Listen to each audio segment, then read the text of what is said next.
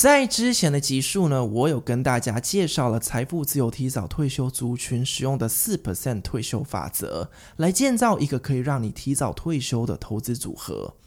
那在现在市场萧条时期，或是如果股市崩盘的时候呢，这个四 percent 法则还可以使用吗？Hello，各位 Yellow，大家好，我是 Yellow，欢迎收听 The Yellow Show。在这个节目中呢，我会分享给你我的投资理财方法和一些我在人生中的领悟，一起带领你到成功。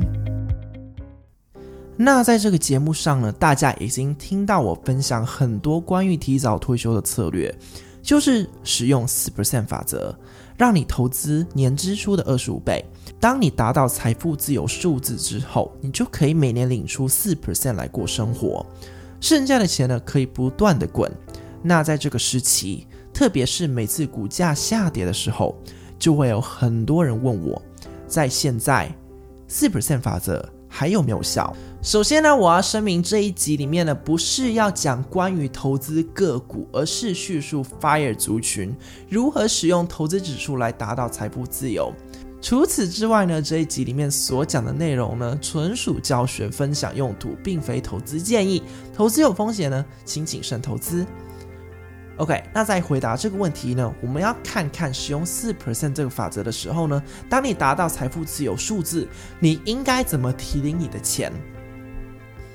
我观察了 FIRE 族群里呢，大致上呢会采取两种方式。第一种方式呢，就是股息不再投入，取消你的股息再投入计划。现在呢，你你领到的股息就是拿出来花，如果不到四 percent 的话呢，其余再来卖掉一点资产来补足不到四 percent 的差额。举例来说呢，如果你的投资组合的利息呢是两 percent，你就可以卖掉相对来说是总资产的两 percent 来补足你不到四 percent 的股息。另外一种方式呢，就是当你快达到你财富自由金额的时候呢，可以慢慢的调整你的投资组合，成为高配息，让自己的配息差不多在四 percent 左右。那这样呢，你就不用卖掉任何的资产。也可以维持四 percent 的提领额度，有足够的资金呢来满足你的生活开销。那现在呢，因为疫情的影响，股市呢已经跌了不少。那很多人就会恐慌说，这四 percent 的法则还是可以运作吗？到底要怎么做才可以不会让自己的资产全部都被花光光？那这四 percent 的法则呢，可以让你活超过三十年的几率高达百分之九十五。所以呢，还是有五 percent 的人是不小心的花太多，导致让这个法则对你来说没有效。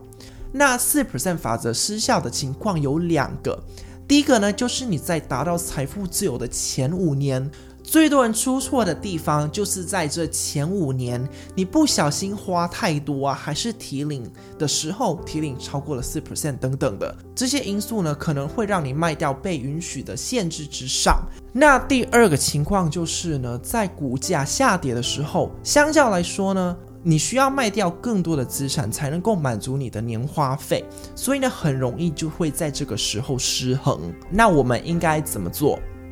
在股市正常的时候呢，我们的情况会是领股息加上卖掉一点点的资产来满足你的年支出。在股价下跌的时候呢，我们应该只领股息，不要卖掉任何的资产。这样呢，可以在股市涨回来的时候，我们的投资组合没有失去平衡。我们还是可以持续的使用四 percent 法则。那另外一点值得注意的就是呢，不管现在股价多高，还是股价跌，你都还是可以一直领到你的股息。但是如果呢，你是投资指数的话呢，我认为大部分的人，你们的股息应该不会到四 percent，所以呢，在这个时候，你的选择应该是不要卖掉任何的资产，而只要领股息就好了。那在这种情况下，你就会疑问：我们应该要怎么做才可以补足我们的年支出？难道我们现在股价跌的时候，就是需要省吃俭用了吗？我已经够省了，还可以怎么更省呢？所以呢，在这个时候，你的紧急预备金就能够被派上用场。在踏入 FIRE 族群之前呢，我重复上百次的强调你的紧急预备金的重要性。那在你达到财富自由、提早退休之后呢，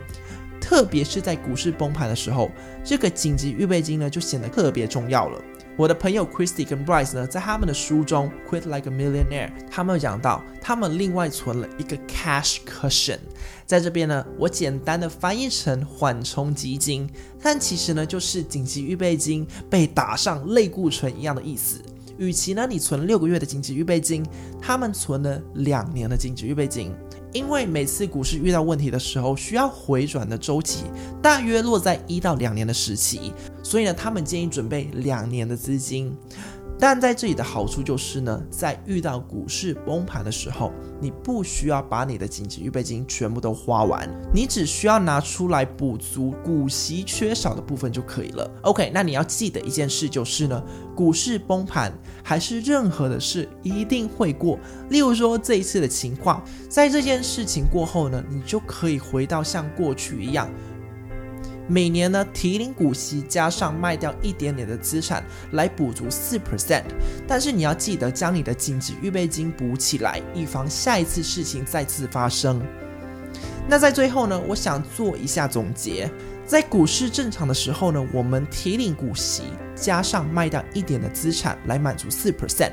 在股价下跌的时候呢，我们提领股息不卖资产，用紧急预备金去补那个缺少的部分。当股价涨回来，重新回到零股息加上卖掉一点的资产来满足四 percent 的运作方式，但是要记得把你的紧急预备金补回来。如果你想要学会在怎么透过投资指数提早十到三十年退休的话呢，就加入我的美股被动式投资课程，链接呢会在下方。如果你刚踏入投资理财，什么都不懂的话呢，那就参加我的免费翻转财富大挑战，链接呢也会在下方。今天的节目呢就到这边结束，希望你喜欢这一集带来的内容。如果你喜欢这个节目的话呢，不要忘记按订阅加上评价五星哦，然后分享给你的朋友。如果你不喜欢这个节目的话呢，就分享给你讨厌的人，帮他浪费十五分钟人生。梦想不搭配行动的话呢，永远只是梦想。我们下一集节目见。